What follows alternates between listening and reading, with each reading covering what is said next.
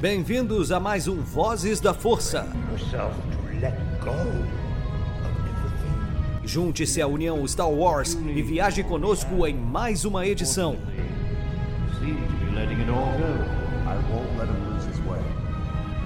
Seja também a fagulha que manterá a chama de Star Wars acesa por muitos anos.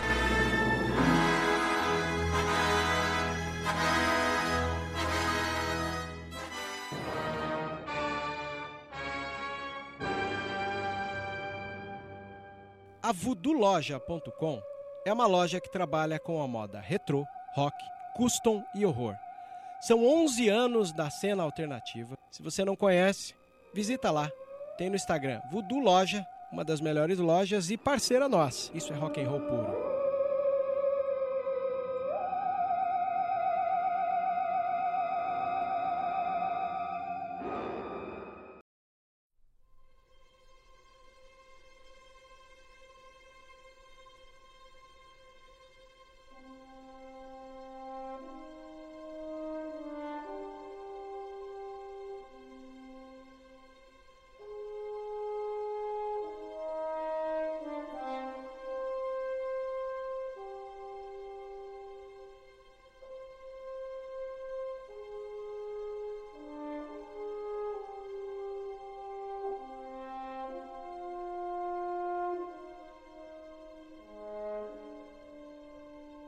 Sejam muito bem-vindos, todos os usuários da Força, caçadores de recompensas, todo mundo que habita a galáxia de Star Wars. Aqui é o JP com mais uma edição do Vozes da Força.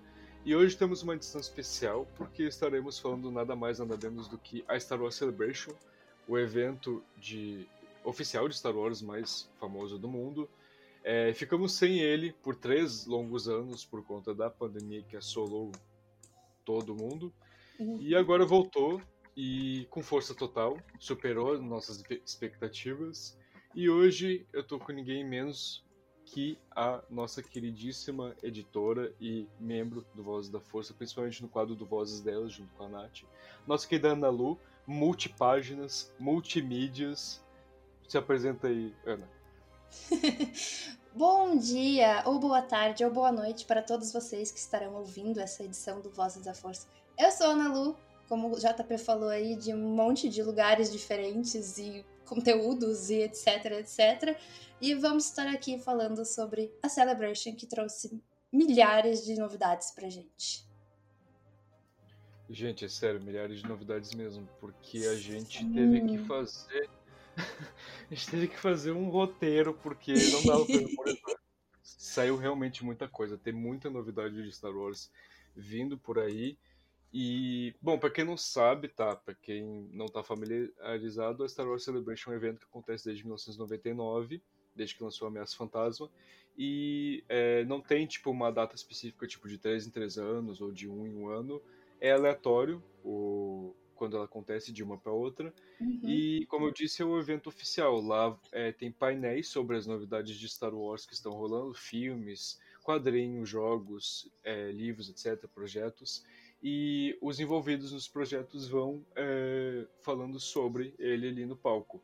E fora isso também tem outras atrações ali no, no evento, como lo, lojas de afiliadas ali na Celebration, é tipo uma CCXP, só que bem maior. Então, é, para quem não está familiarizado, familiarizado, isso que é uma Celebration. E, Ana, de começo, o que, que a gente teve já no início ali, do primeiro dia do evento? O que, que a gente teve? No primeiro dia, acho que assim, nos primeiros segundos, a gente nem tinha começado a live, né, da Celebration mesmo, do, na, no canal oficial, e já meteram o teaser de Endor. O teaser novidades, né? A gente já recebeu. Uh, bom, a gente já sabia que ia ter a Mon Mothma, mas tivemos imagens da Mon Mothma, né? A Genevieve O'Reilly retornando aí ao papel. E um teaser cheio de coisas, como novos planetas. Uh, já tivemos. Opa! Como novos planetas, e tivemos também é, novos personagens sendo mostrados, como a Fiona Shaw. Quem não sabe, ela é a tia Petúnia do Harry Potter. Ela vai estar em Endor. Sim. E também o Stellan Skarsgård, que tá em Thor, Vingadores, né? Ele faz lá o, o Selvig, Selvig, não sei pronunciar o nome dele. Eu acho, que, é vai... a primeira, acho que a primeira pronúncia é que tá certa, eu acho. Selvig, né? Alguma coisa assim. Isso, isso. E ele vai estar também em Andor como o Luthen Rael, que é um personagem da Rebelião. Ah, ele é da Rebelião? Eu não consegui ver se tipo, ele era Imperial ou da Rebelião. Na, ali no teaser eu não consegui identificar. Então, eu também não. Eu vi por um, um artigo dizendo que o personagem dele era da Rebelião. Ah, show, show.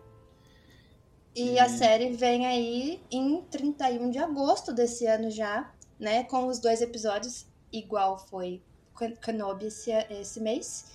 E a gente já vai sabendo que tem duas temporadas confirmadas, cada uma com 12 episódios. E o engraçado é que eu acho que Endor vai sofrer o mesmo efeito que The Mandalorian, que é o de ninguém tá dando nada pela série e vai surpreender. Porque The Mandalorian foi assim, foi anunciada, ninguém tava esperando nada. Todo Sim. mundo tava tipo, nossa, isso aí não vai ser nada, eu tô ansioso pro episódio 9, não pra essa série. e aí, mal sabiam, né? E aí, tipo, The Mandalorian se tornou um, nome, um fenômeno que foi. E eu lembro que quando anunciaram a série de Endor, todo mundo ficou tipo, nossa, precisa uma série do Cassian? E aí, é, muita gente até se esqueceu que ia ter série dele. Teve Sim. pessoas que, achou, que acharam que tinha sido cancelada. E agora mostrou que tá bem viva, fortíssima e que lançou um trailer lindíssimo. E, cara, eu acho que vai prometer. Eu acho que vai entregar muito, tá prometendo muito e vai entregar muito porque é, vai mostrar um lado da rebelião que particularmente eu gosto muito, que é o lado sujo que a gente vê Sim. no Rogue É, eu acho que vai ser bem legal também. Eu via o pessoal meio que desfazendo dessa série e eu falava, meu Deus, mas é uma das que eu mais estou esperando para ver exatamente isso. Ver a rebelião não sendo boazinha e perfeita, mas com os erros delas também. É... E Endor ainda vai se passar cinco anos antes de Rogue One. Então eu acho que eles vão preparando a série até chegar no filme. É, a gente já teve a confirmação de que não vai ter o K2, né, o, o, robô, o droid dele no, na primeira temporada, mas pode estar na segunda. Então eu já tô ansiosa para isso também. Eu tô ansioso também porque no quadrinho deles é muito, tipo assim, no filme a gente já fica muito é, feliz vendo a relação deles, porque é muito engraçado os dois. Principalmente Sim. o K2, ele, ele é um droid muito engraçado, porque ele tem um. ele faz a gente rir de um humor diferente do CTSPL do R2. Ele é um humor, tipo, meio seco, tá ligado? Então, eu gostei bastante dele. E aí, quando teve o quadrinho dele e do Cassian, é, eu gostei bastante também. E agora eu tô feliz que ele provavelmente vai estar na série. Também. É, eu gosto desse. É um humor meio ácido mesmo, meio negro, assim, né? Eu acho os comentários dele irônicos, mano, eu ria demais no filme com ele. E eu espero rir de novo na série. Eu amava. Eu, eu amava a primeira cena que ele aparecia quando eles resgatavam a Jean, que ele, tipo, dá ali uma chave de braço nela e fala. Parabéns, você está sendo resgatada. Resgatada, sim. Bom, é, depois nós tivemos o teaser de acho que o que está mais sendo esperado de Star Wars agora, depois do estrondoso sucesso que foi, né? Que é a terceira temporada de The Mandalorian. Uhum. É, a segunda temporada ali terminou com um cliffhanger enorme, como a gente viu. Foi mostrado um pouquinho mais do que aconteceu após a segunda temporada em Book of Boba, mas só uma paletinha. É, e agora em The Mandalorian a gente vai realmente ver o que aconteceu. Pra quem não se lembra, o o Jin ganha em combate o Darksaber lá do Moff Gideon e aí ele tenta dar, dar pra Bocatan, ela diz que não vai aceitar, até o Moff Gideon provoca dizendo que ela não pode aceitar, sendo que lá em Rebels aceitou da Sabine também, mas eu Sim. não entendi o porquê que ela não aceitou ali. E aí fica um impasse, inclusive muita gente criou a teoria de que ela poderia ser a vilã da terceira temporada, o que eu acredito bastante, levando em consideração o personagem. É... E a gente teve é, um teaser ali é, e eu fiquei muito feliz porque a gente deu uma olhada, mesmo que tenha sido mínima, para Mandalor, porque Mandalor é um planeta que eu gosto bastante é, e a maioria das pessoas queria muito ver como Mandalor tá depois ali de Clone Wars, porque a gente não teve Mandalore ali em nenhuma mídia audiovisual após Clone Wars. Tipo, é mencionado o Grande Purgo, é, é mencionado lá em Rebels, com toda a treta que tem com Feyrol, mas não aparece. E aí agora finalmente vai aparecer. Eu tô bem curioso para saber como ficou, porque a, a Bocatan e a Sabine falam é, sobre o porquê que Mandalore era um deserto, tipo, rochoso do jeito que era, por conta das uhum. guerras passadas. Então, depois do Grande Purgo, piorou mais ainda. Então, estou ansioso para saber como ficou. É, no trailer a gente vê que a Bocatan ela tá no trono lá, no salão principal, que tá bem diferente.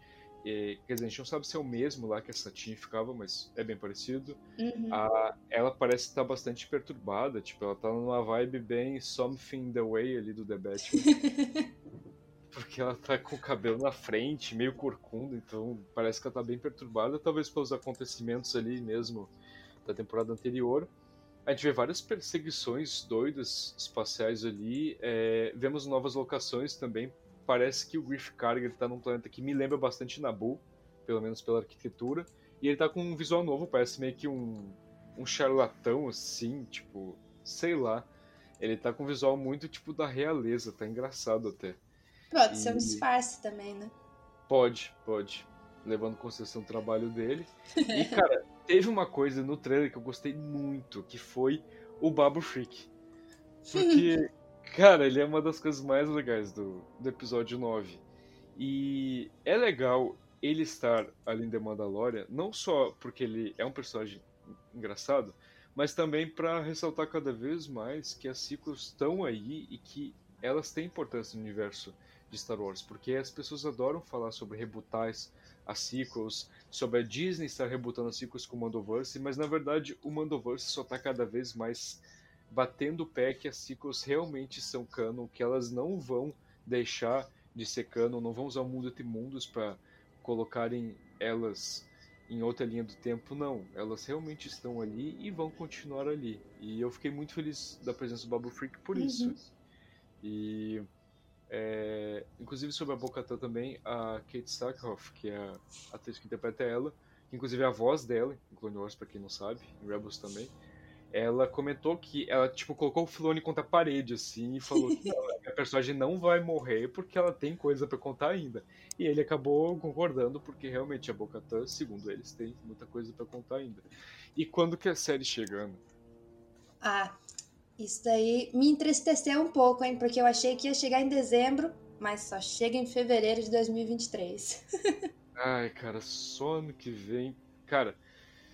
Ai, tá querendo matar, gente. Eu já porque eu tô é. com. Eu tô com muito saudade de The Mandalorian, cara. Faz tipo assim, quase dois anos que lançou a segunda temporada. Pelo amor de Deus, gente. A gente teve aquele trechinho ali no, no Boba Fett, né? Pra, pra sei lá, a gente tem um gostinho do que pode acontecer depois, mas Mando e Grogo tem que ser na série do Mando e Grogo, então a gente precisa deles. Exato, não adianta fazer tipo um episódio de The Mandalorian em Book of Boba, a gente é. quer a série de The Mandalorian. É... Depois tivemos. Qual, qual era o próximo anúncio que te... tivemos depois, Ana? Bom, a gente teve o anúncio de uma nova série pro ano que vem, que vai chamar Skeleton Crew. Não teve muita informação sobre, a gente só sabe que vai ser uma série sobre crianças perdidas na galáxia e vai se passar mais ou menos ali na época do Mandalorian também, segundo o Filoni. Mas a gente já tem o ator principal, que vai ser nada menos, ninguém mais, ninguém menos do que Jude Law, de Animais Fantásticos, Sherlock Holmes, também teve na Capitã Marvel. Enfim, um cara de currículo maravilhoso, assim, né? Sim. E os, e um dos produtores executivos da série é o John Watts, que ele teve foi responsável pelos Homens-Aranhas novos da Marvel. E a dupla Filoni e Fravô, claro, né? E o que eu mais gostei foi o comentário do Filoni, que ele falou que vai ser tão infantil quanto Clone Wars. E bom, Clone Wars não é nada infantil, né? Então, eu gostei disso porque eu vi, eu vi gente interpretando errado. Tipo, eu, te, eu tenho uma amiga que, tipo, ela, ela leu isso E ela falou, nossa, eu não, eu não acho Clone Wars infantil. Eu falei, não, é, é justamente por isso é esse o ponto. É esse que é o ponto. Então eu fiquei muito feliz porque eu fiquei bem surpreso, né? Porque não tínhamos rumores dessa série em lugar nenhum. Nada. E, e tipo, tá o Jude Law envolvido, um grande ator. Então eu achei que teria alguma coisa, é, uma coisa, alguma coisa teria vazado, mas não, não teve. Eu fiquei muito feliz com o anúncio dessa série porque é... Tipo, pelo que parece, não foi anunciado, né? Mas pelo que parece, assim, levando em conta a linha do tempo, parece que ela vai estar inserida de alguma, força, de alguma forma ali no Mandoverse, né? Já que vai se passar Sim. ali na Nova República. E eu gostei, pelo menos, da premissa que falaram.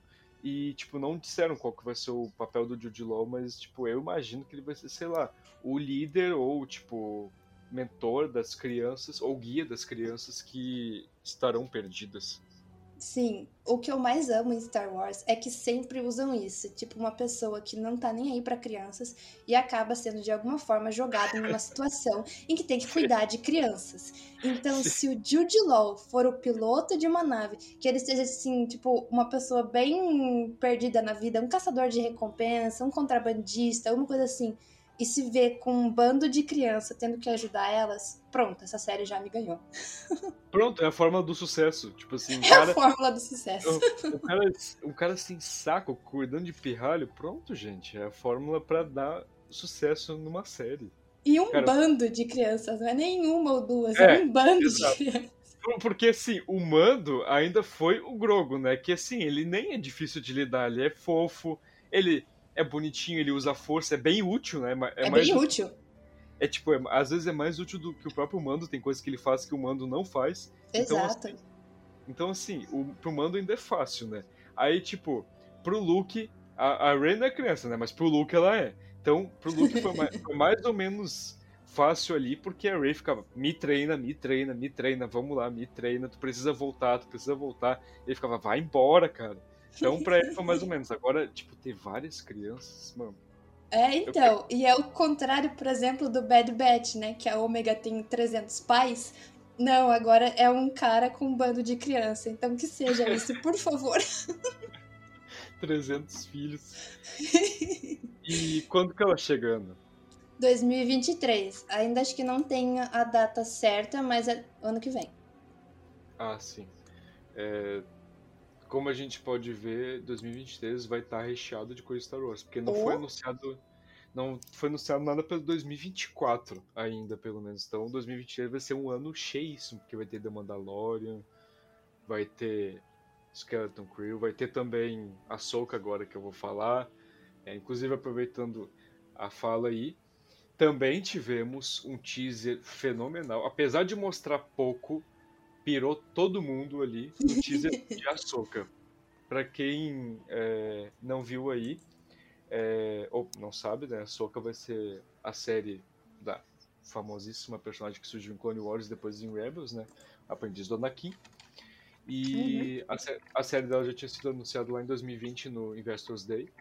E agora a gente teve um teaser da série. E o legal é que ela foi, começou a ser produzida é, há pouquíssimo tempo. A própria Rosário Dawson, que é a intérprete da Soca, disse que é, a última vez que eles é, que eles gravaram, se não me engano, foi há três semanas atrás. Então, a dali do, do, em comparação com a Celebration agora. Se não me engano, foi isso que ela disse. E o, te, o teaser foi o mais curto de todos, mas foi o que mais pirou, assim. É, a, uhum. logo de cara ali, a gente vê que enquanto no plano ali, tipo, a Soka tá entrando num lugar e junto com ela não tá ninguém mais, ninguém menos do que Harry Sindula, sim, a Harry Sindula, a famosa Harry Sindula de Star Wars Rebels. A patroa, cara.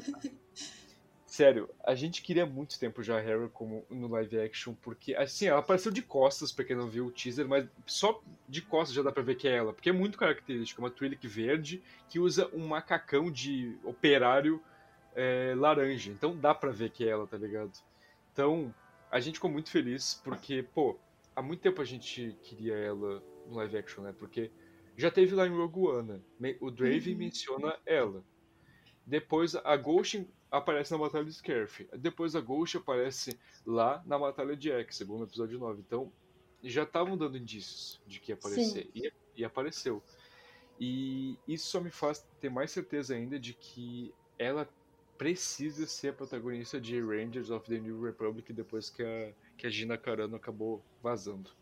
Tipo, Exato. Tipo, tipo quem melhor para ser protagonista de uma série sobre os pilotos da Nova República do que a melhor pilota da rebelião, sabe? E eu acho que encaixa perfeitamente. E talvez colocar ela na série já. Eles, né, colocaram a Rangers no meio que na geladeira, né? Pra ficar ali um pouquinho uhum. esperando. E vamos colocar a Hera na série da Ahsoka. Vamos ver a resposta do público e a gente já põe ela em, como a protagonista. E eu acho que encaixa demais ela no Rangers exatamente por isso. Ela é uma das melhores pilotos, se não a melhor piloto da rebelião. E para quem leu o Esquadrão Alfabeto, ela é ali uma general extremamente presente no início da rebelião, né? da rebelião não, da Nova República. Então, você colocar ela ali, não precisa ser ela como uma Ranger, mas como assim uma comandante, é perfeito. Total. Inclusive, tu mencionou o Esquadrão Alfabeto. Isso me lembrou também que ela tem um papel importante no início também de, é, de Squadrons do jogo. Squadrons. Uhum. Então, ela, a gente já tem material dela no início ali da Nova República. Então, nada mais justo do que colocar ela como a protagonista da série. Ninguém mais qualificado do que ela. E a gente sabe que Star Wars trabalha muito pelo menos o pessoal lá do, de alto escalão da produção e etc., a gente sabe que eles trabalham muito com reação do público. Tipo, pô, vamos ver como que o público reage a isso. Se gostarem, a gente faz mais ou uhum. coloca tal coisa. Tipo, ah, é, a gente não sabe se é real, tá? Mas é, pra quem não sabe, tipo, Kenobi é dito que tem seis episódios, mas o Iwan, o intérprete do Obi-Wan, lá na Celebration, ele falou que ficou muito feliz pela reação que o pessoal teve aos dois primeiros episódios. E aí ele falou: E eu tô ansioso para ver a reação de vocês ao terceiro, ao quarto, ao quinto, ao sexto. Aí ele deu uma pausa e falou: E ao sétimo, oitavo, nono e décimo também. E saiu. E a gente, tipo, não entendeu direito se ele tava fazendo meme. Simplesmente, né? Não, simplesmente, tipo assim. Ô parceirinho, tu joga uma bomba dessas e espera que, tipo assim, fique tudo bem. Ele então... jogou a bomba e saiu correndo. Falou, vocês que Sim. se virem. Sim, então a gente não sabe se é meme, mas a julgar pela, relação, pela reação que tiveram, tipo assim, tiveram reações negativas bem é, sem fundamento a Kenobi, mas a maior parte, tipo, a maioria foi é, extremamente positiva. Todo mundo uhum. amou a série, assim. Então, é, vai que eles fizeram um teste com isso, né? Tipo, pô, Kenobi, vamos fazer, vamos é, colocar como seis episódios, mas se gostarem, esses quatro que a gente produziu, vamos colocar também para ver se gosta.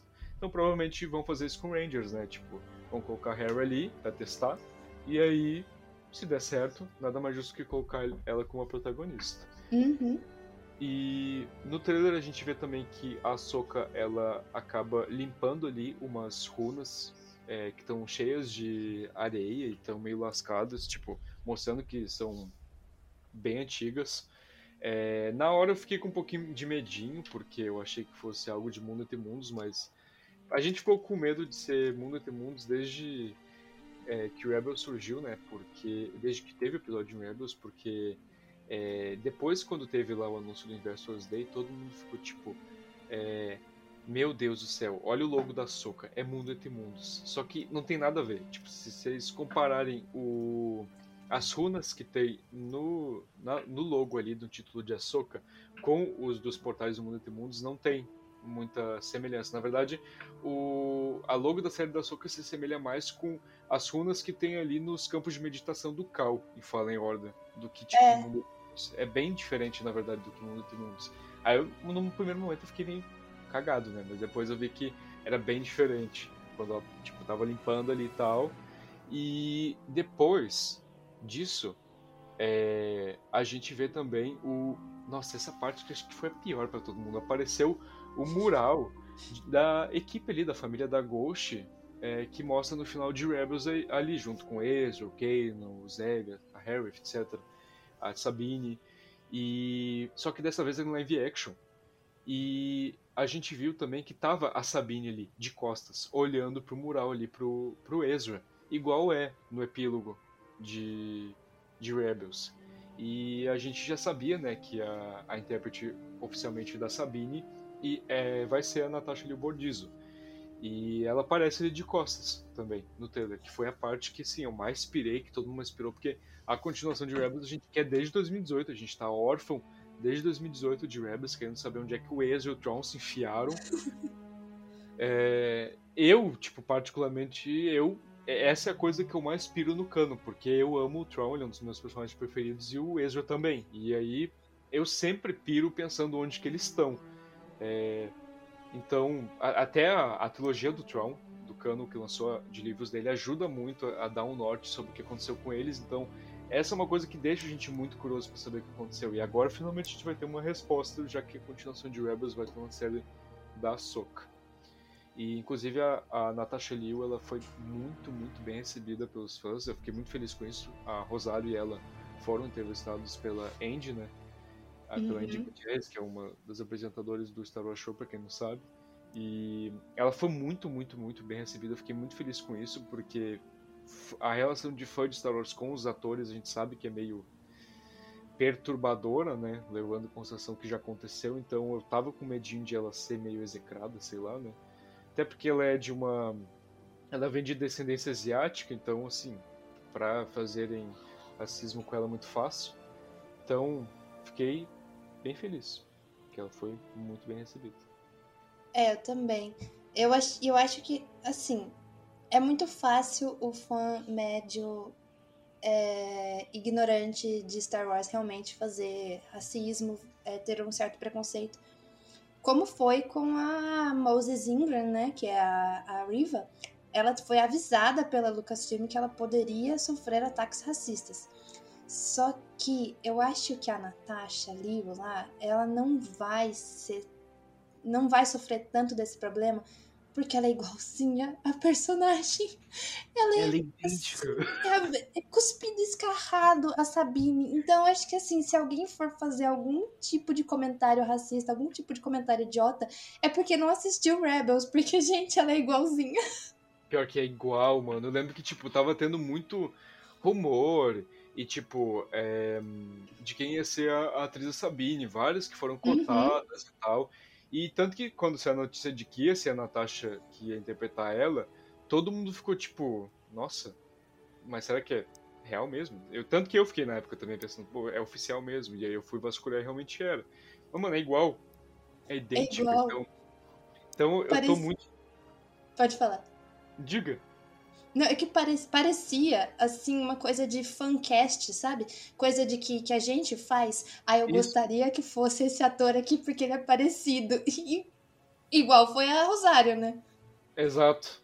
Então, eu fiquei muito feliz por ela ter sido recebida e eu acho que ela vai dar uma excelente Sabine. Inclusive, ela falou ali, enquanto ela estava no, no, no, no palco ali, ela disse que é, ela tá muito feliz e que os fãs de Star Wars Rebels vão se sentir muito satisfeitos com a série, porque ela se tornou uma fã de Rebels depois que assistiu a série e ela ficou satisfeita com o que aconteceu em Ahsoka. Então, eu imagino que realmente todos nós iremos ficar bastante satisfeitos. Inclusive, uma coisa a se apontar é que o Mena Massoud, que é o ator que interpretou Aladdin no live action da Disney, pra quem não sabe, ele é um ator que, que nem a Ana disse, ele é bem alvo dos fancast uhum. para interpretar o Ezra. E tanto que tem várias partes dele como Ezra e tal. E, cara, o desgraçado, no dia que teve o teaser de Ahsoka, ele tweetou dizendo que ele estava muito feliz pelo que estava acontecendo na Celebration, que ele estava muito ansioso por Ahsoka e pela nova fase de Star Wars. O cara brinca com a gente. O cara, o cara brinca. Ele gosta, gosta de mexer ali com os sentimentos do fã. Gosta. E é, a Soca vai estrear em 2023, assim como The Mandalorian e outras produções que falamos aqui. Bom, e no, no universo das animações, nós tivemos o trailer da segunda temporada de The Bad Batch, que era uma coisa que a gente já esperava que fosse sair mesmo nessa Celebration e eles deixaram para o último dia, né? É. Acho... Já todo mundo. Cadê o trailer? Cadê o trailer? Não, só no último. Uh, segundo a Jennifer Colbert, teve um salto de tempo entre as temporadas. O que eu particularmente gosto, porque eu acho que pegar ali do ponto em que terminamos não ia ser muito legal. Então, ter esse salto temporal vai ser bacana. A gente já viu que eles estão com a armadura diferente, né? Toda com novas pinturas, novos adereços. A Ômega tá usando um capacetinho, já tem o início de uma, de uma armadura para ela.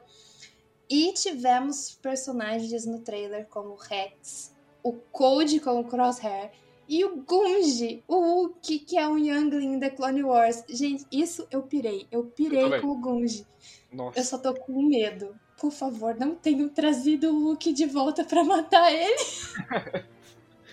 Bom, como é Star Wars, eu acho que não, não devemos duvidar disso, né? Não! esse, é, esse, é, essa é a parte triste e desesperadora. Mas eu, eu espero que, que não. Ou pelo menos não tenham matado ele agora.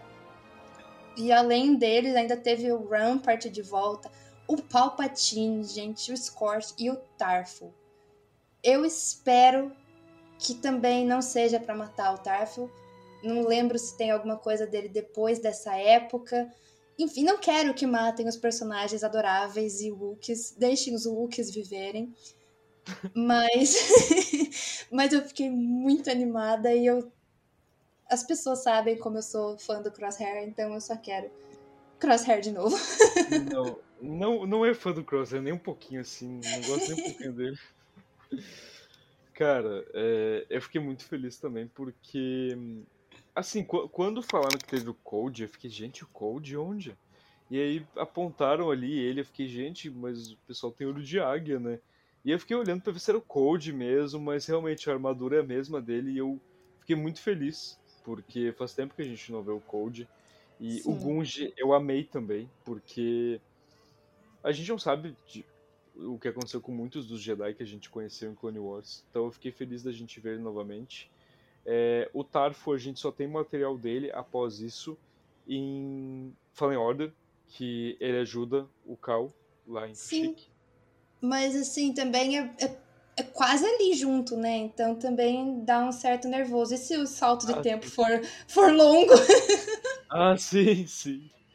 É, eu gostei, inclusive, disso, de ter um, um salto temporal, porque uhum realmente, como tu disse, ali no período que tava, tipo, no ponto de partida que teve no final da segunda temporada, é, não ia ser muito legal porque era muito recente tudo que tinha acontecido. O Crosshair tava muito sentido pelo que aconteceu em caminho, eles Sim. também. Ninguém tava sabendo como seguir em frente. E aí teve aquele cliffhanger absurdo de Wayland que, nossa, aquilo me pegou totalmente desprevenido. E... Sim! Nossa, eu fiquei pirado quando vi aquilo, porque quando cortou pro, pro take, lá mostrando a montanha, eu fiquei, gente, mas parece o Alien isso aqui. Será e... que? Será que? Aí quando veio, apareceu ali os, caminhos, os clonadores igual o Push. Eu, meu Deus, vai ter conexão com The Mandalorian isso. Então teve Sim. um cliffhanger absurdo e eu tô muito feliz que, que vamos ainda ter esse ano é, Bad Batch. E espero também que não matem nem o Tarfo nem o, o Gunji. Porque, mano, assim, os Hulk já sofrem pra caramba com o Império, então vamos, vamos evitar enquanto grupo. Passe para os Hulks. Mas o que eu achei interessante também, é, e aí já vem as minhas teorias de fã, né? Que o Code está com o Crosshair. Eu queria justiça pelo Code, porque eu tenho muita dó do, de como ele é visto no fandom como um traidor e tudo mais. Sendo que Sim. não foi culpa dele, foi culpa Sim. da Ordem 66. Então eu gostaria de ver um Code arrependido, talvez, um Code que está lutando contra o sistema, contra o Império. E quem sabe o Crosshair entra nessa, né? E sai desse Império, é, lavagem cerebral imperial, assim eu gosto de personagens do Império e, e, vilões, mas o Crosshair eu acho que ele merecia mais do que isso. Eita! Ah, isso, isso, me pegou desprevenido, porque eu, ia, eu achei que tu ia querer ele morrendo como vilão, assim, até o fim. Então, eu gosto de personagens que começam como vilão e terminam como vilão. Alguns têm uma redenção boa e interessante que eu, que eu concordo, vamos dizer assim, que tem uma boa construção para isso. Mas quando o personagem não começa como vilão e, por exemplo, ele não começou como um vilão, ele só era um cara chato e toda a situação ao redor dele foi tornando ele um vilão. Não porque ele queria, mas porque ele foi jogado lá. Então eu acho que ele merecia mais do que isso. Ah, sim. Concordo contigo, porque justiça, justiça pro Crosshair, sempre adorei ele também. Sim. E inclusive achei bem interessante que a Omega tá maior. Eu notei isso durante o trailer e foi aí que eu suspeitei do salto temporal. E depois a Jennifer falou e eu achei legal, dá pra ver que ela tá um pouco mais. O cabelinho também tá mais compridinho, né? Eu acho. Tá, tá. O cabelo tá mais compridinho e ela parece estar mais magra, tipo, dando aspecto, o aspecto de, tipo, a criança que espichou, assim, que cresceu e. Sim. É, e ela tá com a cara um pouco mais ma madura, assim, também tal. Então, gostei pra caramba, eu tô ansioso pra caramba também pra Bad Batch, porque acho que vai surpreender tanto quanto a primeira temporada. Sim. Tô ansiosa também. Depois a gente teve um, um anúncio que eu estava bastante ansioso para quando foi anunciado alguns meses atrás, que foi Tales of the Jedi, que é, para quem não sabe foi, era, foi uma nova série que foi anunciada aleatoriamente que ia ser a nova animação do Filoni. E a gente estranhou, a gente estranhou muito, principalmente eu, porque leva, carrega o mesmo título da série de quadrinhos é, dos anos 90 e início dos anos 2000, quando exploraram ali a Velha República pela primeira vez, com Mandalorianos, Sith, etc. Então, uhum. a gente, eu achei bem curioso, sim. E aí tivemos um vislumbre maior nessa Celebration sobre essa nova série chamada Contos dos Jedi. É, a gente descobriu que ela vai ser contada de forma antológica, tipo, não vai ser uma série linear, que é, é um episódio atrás do outro assim e vão se seguindo os eventos interligados um do outro. É uma série antológica que tipo as histórias são separadas uma da outra, tipo Visions, que uma não tem a premissa de se conectar com a outra. É... Tales of the Jedi vai ser mais ou menos isso, mas de, de alguma forma as histórias irão se conectar, só não são não vão ser na mesma sequência, tipo o episódio o primeiro episódio pro segundo. E segundo o que o Filoni disse, as histórias que vão contar vão ser do Conde Dukan, quando ele ainda era um Jedi, que vai ser bastante inusitado, e da Soka, que vai mostrar daí as origens e o local onde a Soka surgiu. E tivemos um teaser da série, e o que chamou muito a atenção foi que a gente vai conhecer a mãe da Soka. O nome dela é Pavti. É, eu achei isso bem curioso, porque a mãe da Soka, assim como qualquer mãe ou pai de Jedi ali das prequels ou de Jedi de outra época é irrelevante, né? Porque eles não uhum. podem ter uhum. ligações com eles. Então, tipo, explorar tirando os Skywalker não tem tipo uma ligação de pai para filho entre os Jedi. Então, é, eu achei bem curioso isso de é, mostrarem a mãe da Soka. Inclusive, vai ser du ela vai ser dublada pela Janina Gavankar, que, pra quem não sabe, é a nossa querida Aiden Versio de Battlefront 2. Eu adoro essa atriz. E é, vamos ter é, novos personagens voltando, como o Qui-Gon. Dessa vez a gente vai ver ele como Padawan, o que vai ser bem interessante, porque a gente tem na nossa cabeça aquela imagem do Qui-Gon super sábio e mestre, e agora a gente vai ter ele como Padawan. E o legal é que o Liam Neeson vai dublar ele, assim como o filho dele também vai dublar. E ao total vão ser seis curtas é, da série, seis episódios. E três deles só pra Soca. Pois é. Cara, eu tô realmente bem curioso com essa série. A animação é bem linda, é estilo Clone Wars. Eu pensei que, sei lá, ia ter um estilo diferente, tipo Resistance, que tem um estilo bem diferente de animação, mas não, vai ser, um estilo, vai ser um estilo Clone Wars e Rebels, que é um 3D bonito visualmente.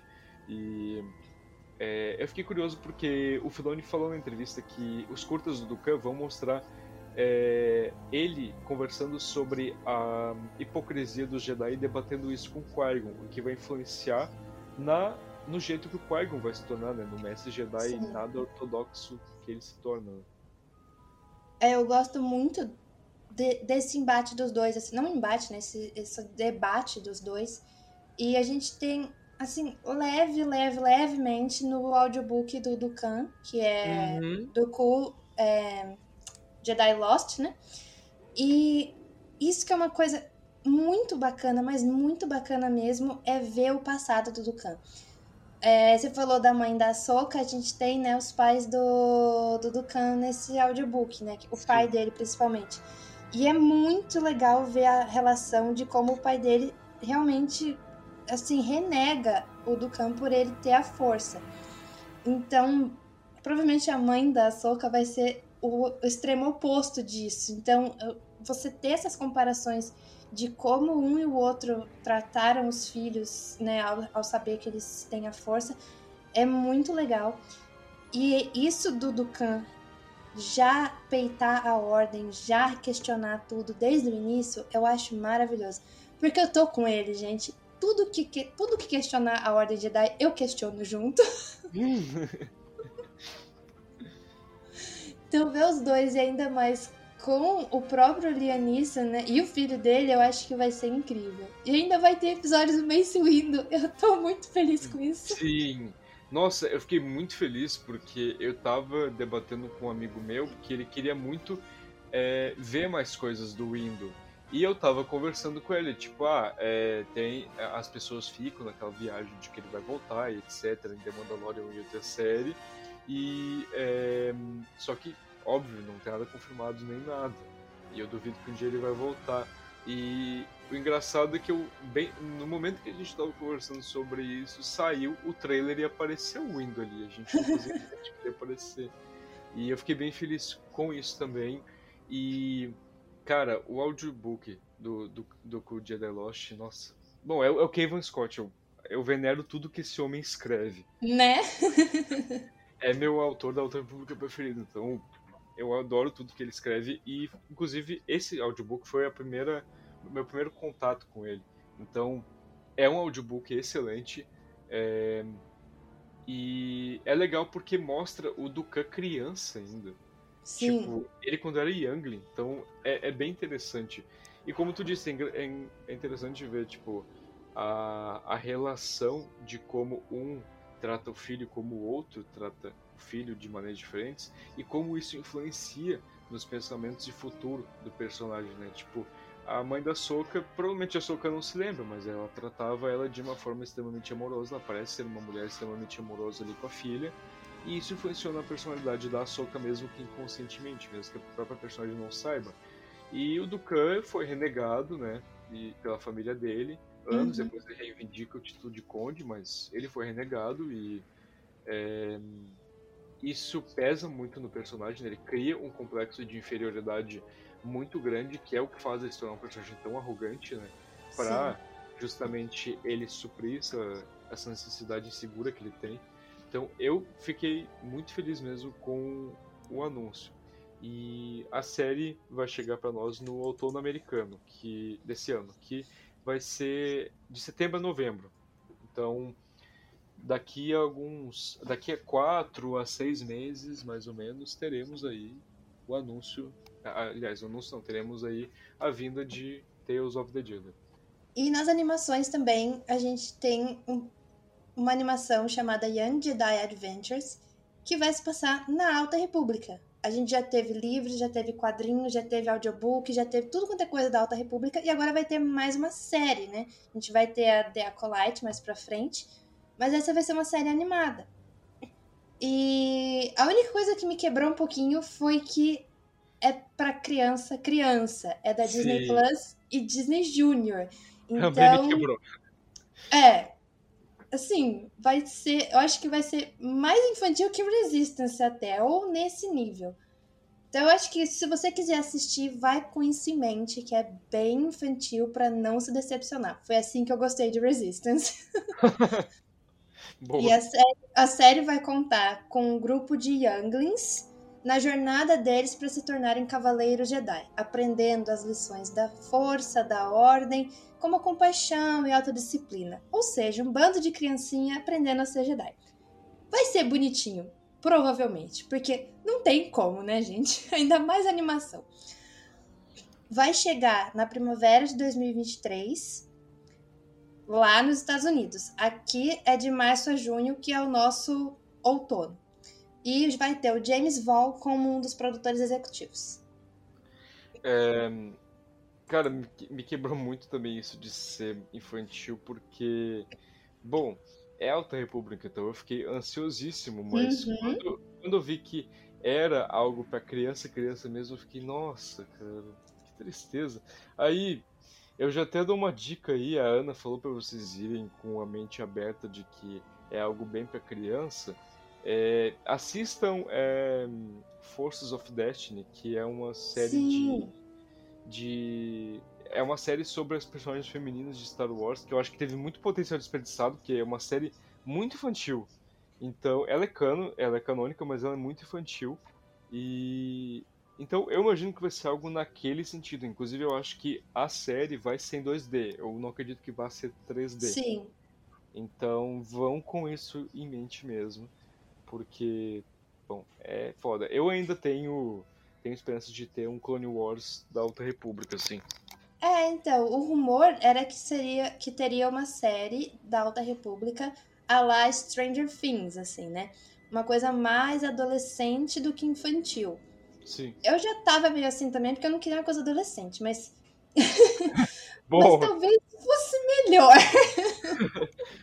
tu, tu queria uma coisa mais assim, Tote Dark, né? Eu queria, é, eu queria mais Clone Wars, assim. Não é adulto, mas também não é infantil. Então é uma coisa que é. você pode ir com a cabeça livre que vai ser bacana. Mas assim, é, pode ser que tenha outras coisas da Alta República aí mais pra frente. E esse seja uma coisa mais Forces of Destiny mesmo, uma coisa mais curtinha, mais bonitinha, assim. E vai ter o Yoda. Então eu acho que vai ser literalmente isso. Os Younglingzinhos aprendendo. A gente já vê um pouquinho disso nas HQs, né? Que a gente. Em High Republic Adventures é bem nessa pegada mais infantil mesmo. Sim. Apesar de ter dado uma, uma crescida na. na uma, uma amadurecida na história nos últimos, nas últimas edições. Mas eu acho que vai ser nessa pegada. Inclusive até sobre o lance de, tipo, ah, um grupo de jovens younglings explorando a galáxia. Tipo, é uma pegada muito High Republic Adventures mesmo. Então, Sim. eu imaginei algo da, da, da série de quadrinhos mesmo. É, mas eu torço ainda pra ter algo tipo Clone Wars. Bom, é, a Alta República é um projeto multimídia que cada vez mais está ganhando espaço, né? É os livros mais vendidos do The New York Times, Sim. então é, e é um projeto que vai ser longo, muito provavelmente vai ter mais uns dois anos ou três por aí de livros saindo e tudo mais. Então eu acredito que espaço vai ter para uma série nova, para uma coisa mais assim, não adulta, mas menos infantil. Sim. O que eu tô ansioso mesmo é para Eclipse, que infelizmente foi adiado. Uhum. É, esse, esse ia ser um, acho que um conteúdo legal da Alta República, fora do que está acontecendo nos livros, mas ainda assim interessante de ver. Sim, total. Bom, é, e aqui para encerrar as animações, os anúncios de animações que tivemos, é, tivemos o anúncio da segunda temporada, ou melhor, do volume 2 de Star Wars Visions, o anime de Star Wars que todo mundo gostou, era uma coisa despretensiosa e acabou se tornando algo bastante agradável para muitos dos fãs. E no painel de Visions foi mostrado, né, é, que agora é, vamos ter um compilado de curtas que vai chegar na primavera de 2023, americano, né? Então vai ser de março a maio aqui, no, no primeiro semestre do, do ano.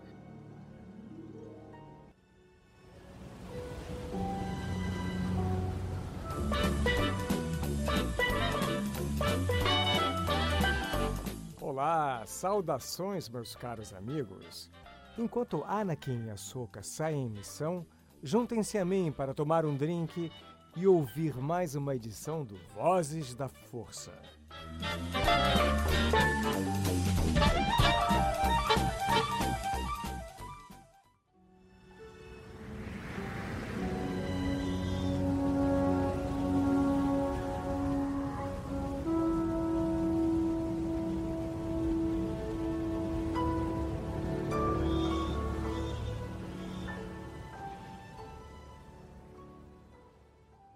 E o legal é que anunciaram que não vão ter só somente equipes é, criativas do Japão, como foi na primeira temporada. Não vão ser só animes.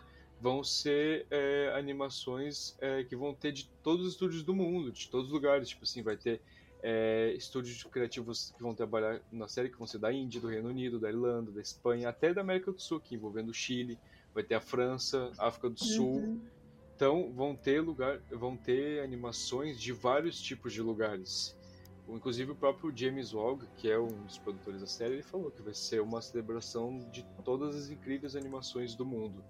Foi algo que me deixou bastante feliz, porque Visions, acho que assim como The Mandalorian e Endor vai ser, é um bagulho que era muito sem pretensões, que tipo não tinha planos de ser algo grandioso, não tinha tipo tanto hype e que acabou se tornando algo que os fãs gostaram muito, talvez justamente por ser despretensioso. Então, é, as pessoas gostaram muito e fiquei feliz do anúncio da, da segunda temporada. E ainda mais porque vão ser vários tipos de estilos de animação, de, várias, de vários países. Sim, também gostei muito. Eu gostei demais da primeira temporada. Eu não esperava gostar tanto, na verdade, porque eu não sou muito ligada nos animes e esse tipo de animação. Então eu, eu tava indo, tipo, vou assistir porque é Star Wars. E teve dois episódios, por exemplo, lá que me pegaram de um jeito que eu falei, Jesus amado, eu precisava demais dessas histórias porque é muito legal. Que foi o da noiva e o da nona Jedi. Inclusive, falaram que vai ter uma HQ, né, sobre esse universo de Visions. Eu Sim. tô aqui acendendo vela para ser da nona Jedi. Mano, eu amei o do Ronin, sério. Ah, eu também. Nossa Cara... senhora. Você leu a novel? Não. Nossa, eu comecei. Eu lembro que quando foi anunciado, eu fiquei, meu Deus, eu precisava realmente de, uma no... de um livro sobre isso. E eu fiquei ainda mais feliz lendo a sinopse, porque é muito, tipo, diferente do que a gente conhece de Star Wars, é muito do que o George Lucas tinha no rascunho quando estava é. escrevendo Uma Nova Esperança. Então eu comecei, mas não terminei. Tu, tu leu? Eu li. Termine, termine. Só digo isso, termine, porque é incrível. Ele não dá detalhadamente como que é a galáxia daquele ponto de vista. Mas ele vai jogando assim aos poucos para você ir pegando como é que é. E é muito Japão feudal. Gente, é, é samurai assim, escrito. É muito legal. E toda a história, a lore envolvendo ele, por que, que ele é um Sith, o que, que ele fez, é muito bacana. Eu fiquei assim. Eu, eu acho que eu devorei aquele livro, porque eu tava adorando demais. Eu terminei querendo mais, porque. Não vou falar. vou me segurar. Não vou falar, não vou falar. Mas. Leia, quando você terminar, você vai ver a última coisa, a última frase, você vai entender por que, que eu queria mais. Ah, meu Deus do céu, cara. Ah, Tá, já fiquei ansioso pra caramba agora. Só digo isso. Bom, agora foi o momento em que eu surtei, porque eu não estava acompanhando o que estava acontecendo. Foi na sexta-feira. Na sexta-feira a gente teve, aqui em São Paulo, teve uma exibição de Obi-Wan no cinema. E eu tive que ir até São Paulo, né? Uma horinha de viagem. Eu não estava acompanhando o que estava acontecendo na Celebration. Eu chego no cinema e Thiago, querido Thiago, me vira. Saiu o trailer da sequência do Jedi Fallen Order. Eu não sabia o que falar, eu só comecei a ter palpitação. Eu falei, ponha nesse trailer agora, pelo amor de Deus. eu só precisava ver aquilo. E aí a gente assistiu ali, todo mundo se juntou atrás dele para assistir. E o teaser não dá nada, ele simplesmente entrega tudo e responde nada ao mesmo tempo. Ele é bem mais sombrio, bem mais dark do que o primeiro, porque o primeiro jogo a gente tinha ali o Cal Kestis, né, um padawan, um ex-padawan que tá tentando se esconder e tudo mais. Ele tinha, apesar de tudo, um clima leve agora não mais. E segundo o próprio diretor do jogo, é... são tempos de sobrevivências e por isso o, o título do jogo vai ser Jedi Survivor. A gente teve um Paulo no, no trailer, que muita gente achou que era o Grande Inquisidor. Acho que não é, acho que é só um, um outro aí mesmo, né? Que ele, ele vai ser foi... um... É, ele foi confirmado como um governador imperial. Isso, então não vai dar, gente. Não, não vai linkar com o Grande Inquisidor. E o Cal Kestis está lutando contra uma pessoa de capuz com um sabre vermelho. E tem uma pessoa num tanque de Bacta. O que é isso? Não sabemos. A gente só sabe que o jogo vai se passar cinco anos após o primeiro, ou seja, na época de Obi-Wan Kenobi, ou seja, será que temos calcasts em Obi-Wan Kenobi? Sim, eu, eu puxei isso.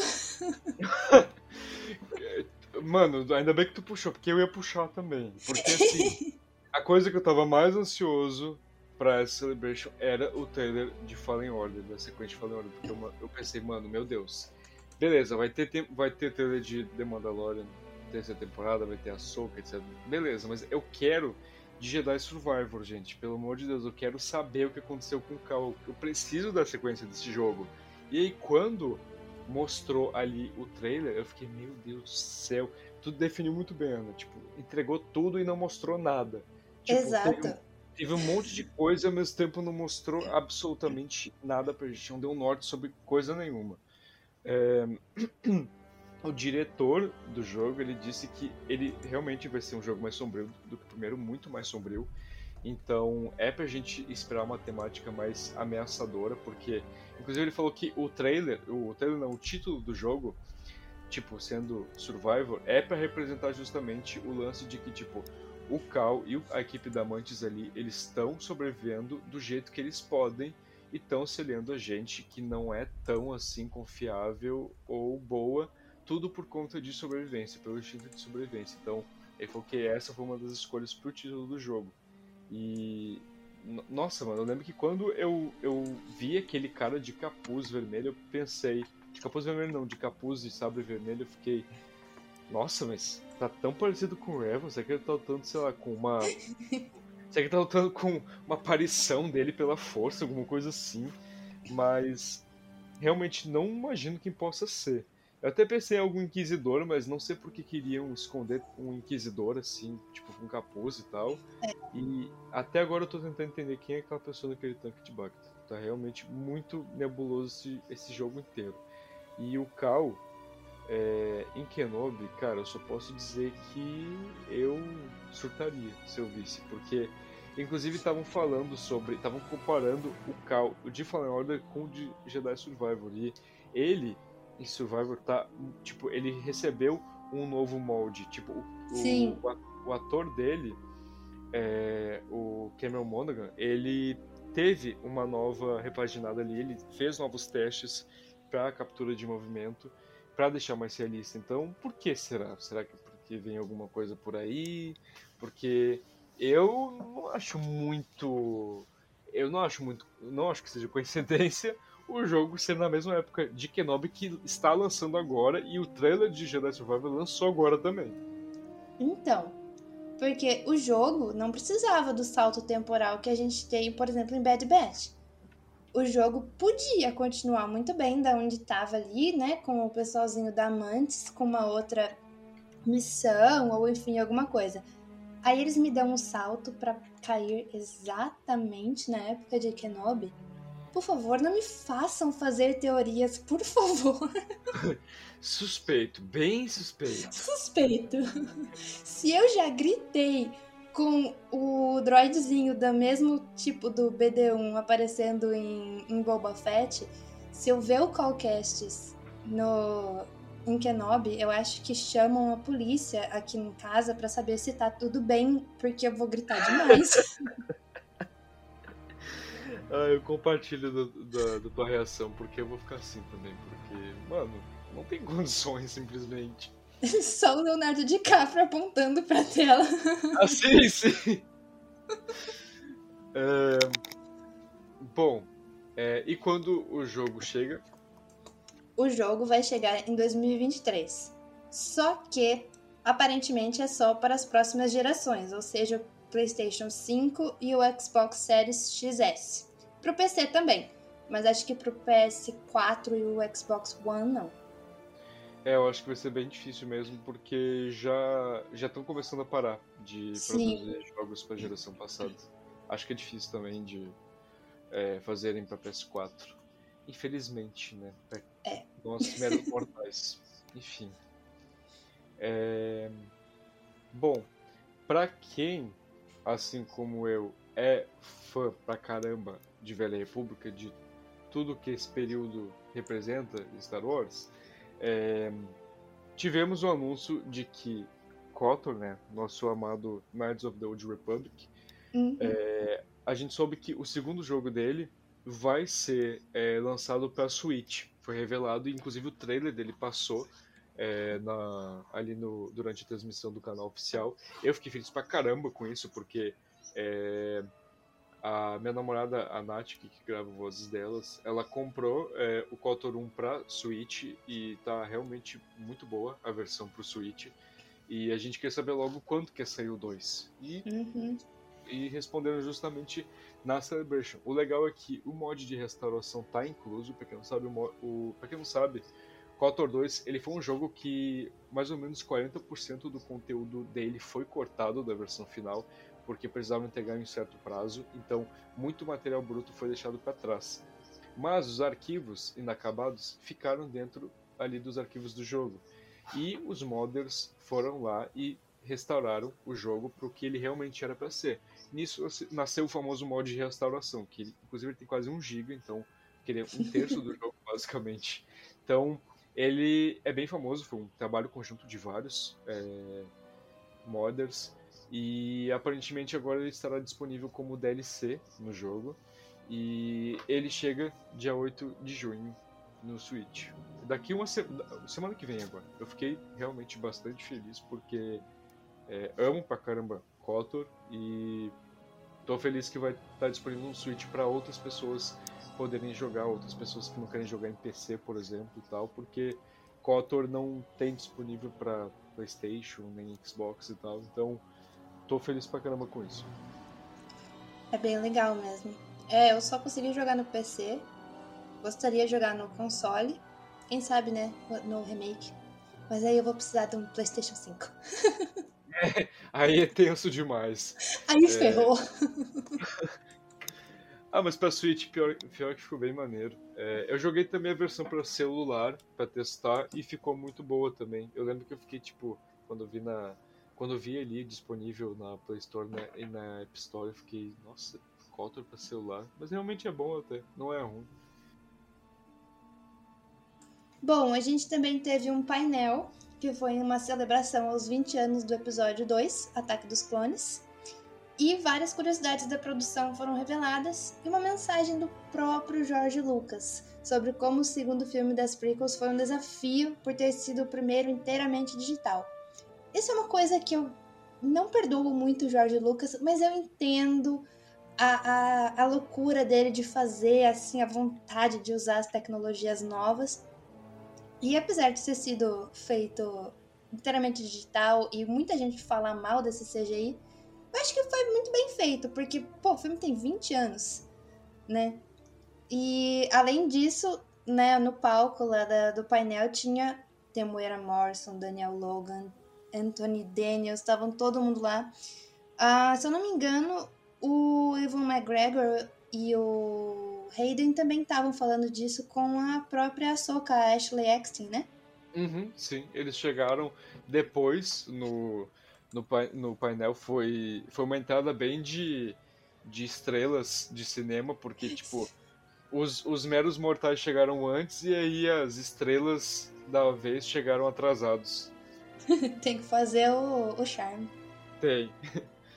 É, então, esse lance que tu falou do, do George, é, eu acho complicado também, porque, é, beleza, era uma tecnologia nova na época, né, que Uhum. Acho engraçado, inclusive, porque o George Lucas, tipo, nos making-offs ali das prequels é muito engraçado, porque ele parecia uma criança empolgada mexendo com CGI.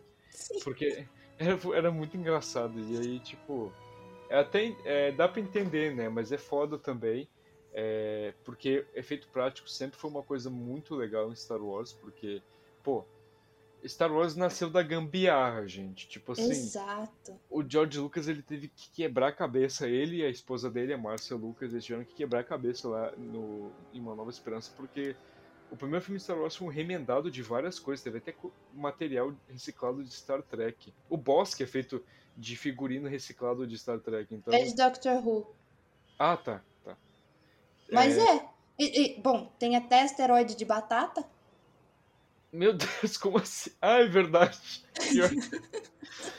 É, então, eles, eles sempre tiveram que quebrar muito a cabeça com o efeito prático. Sempre foi uma coisa muito é, venerada em Star Wars. E aí chegou os prequels e mudou totalmente isso. Foi da água pro vinho. Mudou de muito efeito prático para totalmente feito com tela verde e tela Uhum. azul. Então, é uma coisa que foi chata para os fãs, mas eu entendo também. E eu concordo com a Ana que, apesar de é, serem filmes antigos, são bem feitos. Tipo, hoje em dia, eu olho, tipo, Ataque dos Clones, e o episódio 1 e tal, e o 3 também, e, tipo, eu não acho estranho o CGI. Não é aquele CGI de PS2 que os, que os personagens ficam, tipo, os atores ficam meio tortos ou Sim. com a cara meio bugada.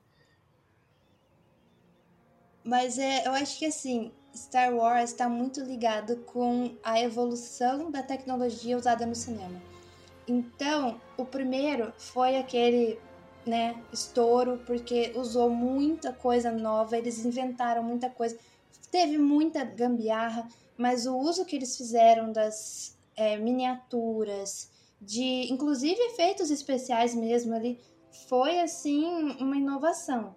Sim. E aí chegou nas prequels também. Foi uma inovação. Foi a inovação do uso do CGI, da tela verde, da tela azul.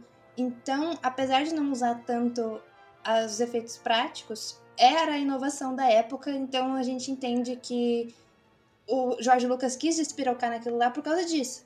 E agora a gente tá tendo com Mandalorian a mais nova inovação que é o volume. Então, eu acho que é isso. Star Wars precisa estar ali na inovação da tecnologia de alguma forma. É, Star Wars sempre foi sinônimo de revolucionar cinema, né? Ou a mídia audiovisual em geral. Como Sim. tu mencionou, o volume, né? Que, tipo, mano, é a coisa mais incrível que a gente já viu que, diferente das prequels que foram muito criticadas, o The Mandalorian é muito venerado por conta do The Volume, porque é uma coisa simplesmente absurda, né? Tipo, eu, Sim. le- eu lembro que quando eu assisti o Disney Gather, eu achei muito legal que o Rick Famuyiwa falou que ele, tipo, tava ali dirigindo o episódio e quando ele olhava pra cima, tipo, ele via o Sandy Crawler, metade dele era real e metade, é, a metade de cima era feito ali, o restante no volume. Só que ele falava que quando ele olhava pra cima, ele ficava chocado, porque pra ele era muito real, não parecia que aquilo era Sim. digitalmente feito, sabe? Então, eu achei. é, eu concordo contigo, eu acho que Star Wars sempre tem que estar ali na inovação. É, bom, o próximo anúncio que nós tivemos foi uma. é, uma minissérie de quadrinhos do Yoda, é, que eu fiquei bem feliz, porque faz tempo que a gente não tá tendo, fora a Alta República, faz tempo que a gente não tá tendo séries de quadrinhos tão marcantes em Star Wars, tirando a linha principal. Então, eu fiquei bem feliz de ver é, uma minissérie do Yoda. É, foi dito que vai ser um trabalho em conjunto com é, diversos autores. Um deles, inclusive, vai ser o Kevin Scott, que é por isso que me chamou muita atenção, que eu fiquei muito feliz. Sim. É, e o quadrinho vai se passar é, um pouco antes do Império Contra-Ataca, é um pouco antes do Luke chegar em Dagobah. E nisso o Yoda vai estar refletindo sobre o passado dele, os erros que ele cometeu. E isso vai levar a gente provavelmente a flashbacks ou, algum, ou a histórias paralelas é, ambientadas nas prequels e na Alta República. É, inclusive o Kevin Scott falou em- na entrevista que a história do Yoda que vai se passar na Alta República, no quadrinho, vai ser ambientada entre a fase 1 e a 2, que vai ser ali no período é, entre os 150 anos antes do início da Alta República, que é onde está a fase 2 atualmente. Uhum. E a edição conta com 10. A a minissérie conta com 10 edições e ainda não foi dito é, a data de lançamento, mas provavelmente vai ser esse ano. O quadrinho geralmente não demora muito. Eu acho que é lá para outubro, mas agora eu não tenho certeza. Acho que eu li num dos artigos. Ah, é, Mas eu, deve ser. é, eu lembro que eu fiquei procurando, daí eu fiquei, gente, mas não teve anúncio. Eu fiquei procurando nos artigos, mas provavelmente então deve ser pra outubro mesmo. É, porque tá saindo, né? Eles, já, eles dão sempre tipo um, um guiazinho, né, do que vai sair de HQs, porque tem as linhas principais, né? E deve sair em outubro mesmo, porque vai começar a sair as da Alta República, né? É, sim, vai voltar daí. É, bom, falando em Alta República, então agora tu pode finalizar com o painel da Alta República. É, já, já puxamos a sardinha, né? Né? O Alta República teve um painel só pra ela, com os autores, né? Os Five Luminals. E foi, foi um painel, inclusive, que eles, eles não acreditaram no sucesso do painel, porque o painel estava lotado e eles ficaram, assim, muito impressionados. Foi muito bonitinho de ver, né? Os autores recebendo tanto amor das pessoas. Porque sempre que a gente olha os comentários, das, por exemplo, sai algum vídeo no YouTube, alguma coisa assim, os comentários só caem matando em cima. Sim. Pelo conteúdo em si, mas por causa da Disney, por causa disso, por causa daquilo, por causa de. Gina Carano. Então, ver eles recebendo amor, né? Ver eles sendo bem recebidos foi muito gratificante e eles ficaram muito felizes mesmo. Eles conversaram lá um pouco sobre o que aconteceu nessa primeira fase e começaram a dar indicações do que a gente vai ver na fase 2, que vai voltar 150 anos antes da primeira fase.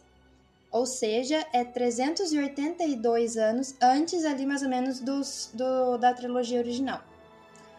E vai mostrar uma era de expansão e inovações, onde a tecnologia vai ser ainda anterior à da fase 1. Ou seja, eles vão ter problema de, de nave, eles vão ter problema com, com computador, eles vão. Vai ser uma. Assim. Só problema mesmo, porque eles falaram que é a época em que eles vão começar a explorar o hiperespaço, né? Mapear as rotas e tudo mais. Então, eu quero ver gente, perrengue de gente, náufragos assim no, no hiperespaço. Tem, eles inclusive mostraram uma equipe que são os prospectors, né? Que era esse povo que ficava procurando. E eles mostraram as artezinhas deles, né? Tem uma equipe de comunicação, uma equipe de exploração. E eles também avisaram que na época vão ter dois chanceleres ao invés de um. O que isso vai infligir, eu não sei. Mas os títulos dos livros que foram anunciados já com as capas que a gente não tinha é Convergence, da Zoraida Córdova, Quest for the Hidden City, do George Mann, e as HQs The Nameless Terror, que vai ser o arco da High Republic Adventures, ah, vai ter a High Republic da Marvel, da Marvel também vai ter The Blade, que é uma história do personagem Porter Angle, que já tá nos ansioso. livros. Oi? Tô muito ansioso, porque eu adoro o Porter. Sim, mano, e vai ser ele jovem, então.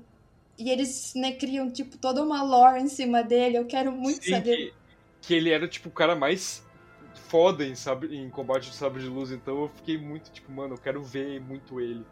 Exato, ele chega e o povo fala assim: não, é ele, a própria lâmina de Bardota. Aí você fica, mas o que significa isso?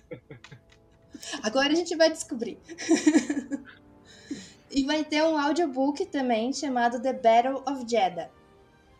Aí eles anunciaram outros três títulos que talvez sejam da segunda onda dessa fase, que é o Cataclysm, Quest for Planet X e Pet of Vengeance. Cara, é, eu, eu fiquei muito feliz também que eles foram muito bem recebidos e eu amei que, tipo assim, a fase 2 já tá basicamente toda consolidada, sabe? Tipo, Já. já, já tá toda pronta. Tipo, acho que só a terceira onda que eles estão finalizando. É, porque, mano, todo o início ele já tá todo estruturado e eu fiquei muito feliz com isso. E se tem uma coisa que eu comecei a evitar depois que eu comecei a acompanhar a Alta República é os vídeos no YouTube, porque. Uhum. Nossa, os comentários é que nem tu disse, não tem comentário construtivo. Tipo, não tem uma crítica construtiva, seja ela boa ou não. Tipo, é só comentário de que a Kathleen Kennedy é uma bruxa, que deve ser queimada. E hashtags de justiça pra Gina Carano. Tipo, é só coisa nada a ver. Não comentam sobre a Alta República. Inclusive, eu fiquei muito triste porque eu pensei, pô, deve ser só uns moleque no, no YouTube e tal, usando a conta do pai. Só que daí eu fui na Amazon ali, né? Que, que eu compro por ali e tal, os livros da Alta República. E aí, tipo, eu lembro que na época que eu fui comprar o Into the Dark, é, apareceu ali o críticas, né? O livro e tal. E eu vi, tipo, alguém que deu uma estrela e o cara fez um texto só sobre o porquê que a Gina Carano não devia ter sido demitida pelo que ela falou e como a Disney está cada vez mais colocando a agenda feminista da Kathleen Kennedy no plano da Lucasfilm. É sério, cara. Jesus é, Cristo. É triste. Eu imagino a reação deles, sabe, dos Five Luminous. Tipo, pô, imagina, lá, a Claudia Gray ou o Cavan lendo isso, tipo, o que, que os caras estão falando de Gina Carano pra gente? Por que a gente é. tem a ver, sabe? Então... Eu acho legal que no Twitter, por mais que o Twitter seja a terra de ninguém, que todo mundo quer distância. Lá é positivo. Lá é positivo. É. No Twitter, eles gostam de, de, de, responder. O Sam, gente, o Sam, que tá no farol do resenha, ele é assim, o BFF dos autores ele conversa com eles pelo Twitter, ele sempre é respondido, é incrível. Inclusive, eu tenho, eu tenho orgulho de dizer que o Kevin Scott me respondeu várias vezes. Foi, foi inclusive ele que me contou que os todos os Five Luminous jogam junto é, o MMO de Star Wars, The Old Republic. Porque eu lembro que ele tinha, ele tinha postado uma foto de uma nave da República que é de The Old Republic. E aí eu fiquei, nossa, mas ele é fã, então ele joga, e daí eu lembro que eu comentei, tipo, pô, muito legal saber que um dos autores da Alta República joga é, SW E ele falou, não só eu, como todos os outros jogam. Imagina então, esse rolê. Não, imagina esse rolê, cara. Então, assim, eu fiquei realmente muito feliz, porque tem muita referência à Velha República na Alta tem. República. Então, eu fiquei muito feliz por isso. E é, eu tô muito ansioso pra fase 2, porque me pegou desprevenido a fase 2 ser antes da fase 1. Eu achei que isso ia ir pra frente. Eu achei que. Eu também. Eu achei que os Jedi eram o ponto de partida e que antes disso só iam ter, tipo, flashbacks ou referências. Não achei que ia ter materiais de fato. Nossa, eu. Na verdade, eu fiquei bem puta na hora que, que anunciaram isso. Eles anunciaram no ah, foi um vídeo especial que tava tendo, né, de aniversário dos lançamentos e que eles iam começar a falar da fase 2. E a fase 2 vai voltar 150 anos no passado, não sei o que lá. Eu escutei aquilo, eu falei, o quê? Vocês vão me deixar sem saber o que vai acontecer daqui para frente. Eu vou ter que esperar um ano e meio para saber. Nossa, eu tava muito brava. um ano e meio pra eu saber dos planos do meu marchinho. Exatamente. Eu vou ter que ficar um ano e meio sem saber o que, que vai acontecer com o Marquinhos, gente. Isso é muito triste. Pô, e logo agora que a gente descobriu sobre aquela criatura que eu não vou falar o nome aqui, caso alguém acompanhe a Alta República, né? Uhum. logo que jogaram concept art sobre aquela criatura na Celebration, então é triste, realmente. É. é triste. Mas o meu conforto é que a gente vai ter, muito provavelmente, detalhes sobre a família dele, né? Sim. sim. Uma das personagens anunciadas do livro Path of the Seed é a. Desculpa, gente, o nome dela não é muito assim, sabe?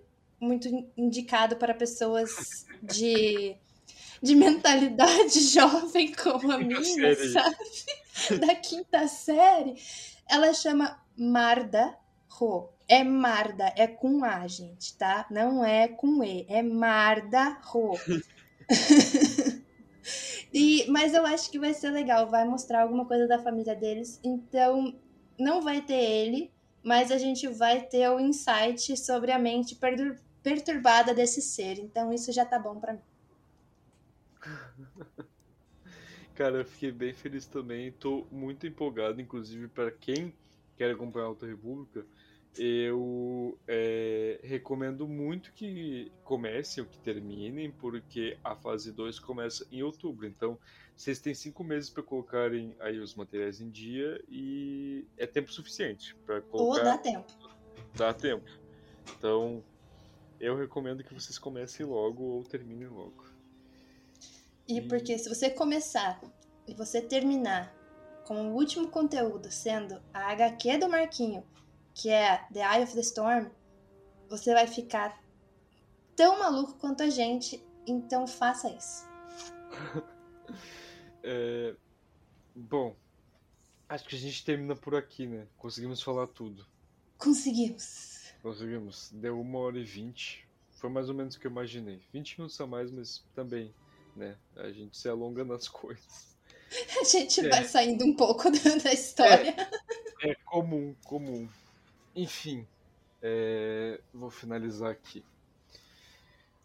Então é isso, gente. É, muito obrigado por todo mundo que ficou conosco até aqui. É, essa celebration foi realmente muito boa. Ela supriu muito a falta que deixou nesses longos anos perturba perturbadores para nós. É, inclusive, a próxima Celebration vai ser ano que vem e vai ser na Europa. Segundo o que o Anthony Carbone falou lá no, no final da Celebration, vai ser em Londres. Então, caso alguém queira saber aí, Londres é Chique. é. então, caso alguém, caso alguém planeje ir para Celebration, Londres é mil vezes mais fácil de entrar do que os Estados Unidos, porque tu não precisa de visto se for uma viagem de menos de seis meses. Porque a gente sabe que Uhum. os Estados Unidos é o país mais chato para tu entrar. Mesmo que tu vá só por um dia. Então, pra lá é muito mais fácil. Então, fica aí a dica. É, Ana, muito obrigado aí pela contribuição. E, enfim, faça seu jabá aí e suas mil e uma propagandas. Se a gente achou que ia ser curto, agora chegou o momento que vai ser longo. Não, brincadeira, gente. Bom, obrigada você que ouviu até aqui. Obrigada, JP, por ter participado aqui com a gente, né, nessa ediçãozinha básica das novidades da Star Wars Celebration. E se você quiser me encontrar, é só ir até Aurora Escarlate, agora com o canal no YouTube, Enclave da Força, Sociedade Jedi e os podcasts do Farol. E este aqui que você está ouvindo, Vozes da Força. Bom, é, é isso aí então. É, eu sou o JP, vou ficando por aqui e até a próxima. Que a força esteja com vocês. Ou This is the way. This is the way.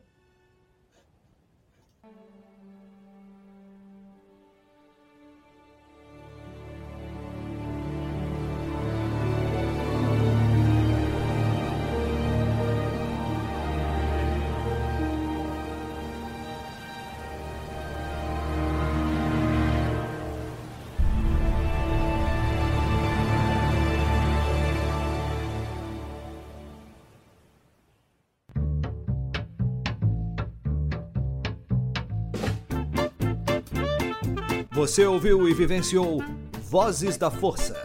Por hoje é só. E que a força esteja com você sempre. Aqui é o comandante Paul Dameron desligando.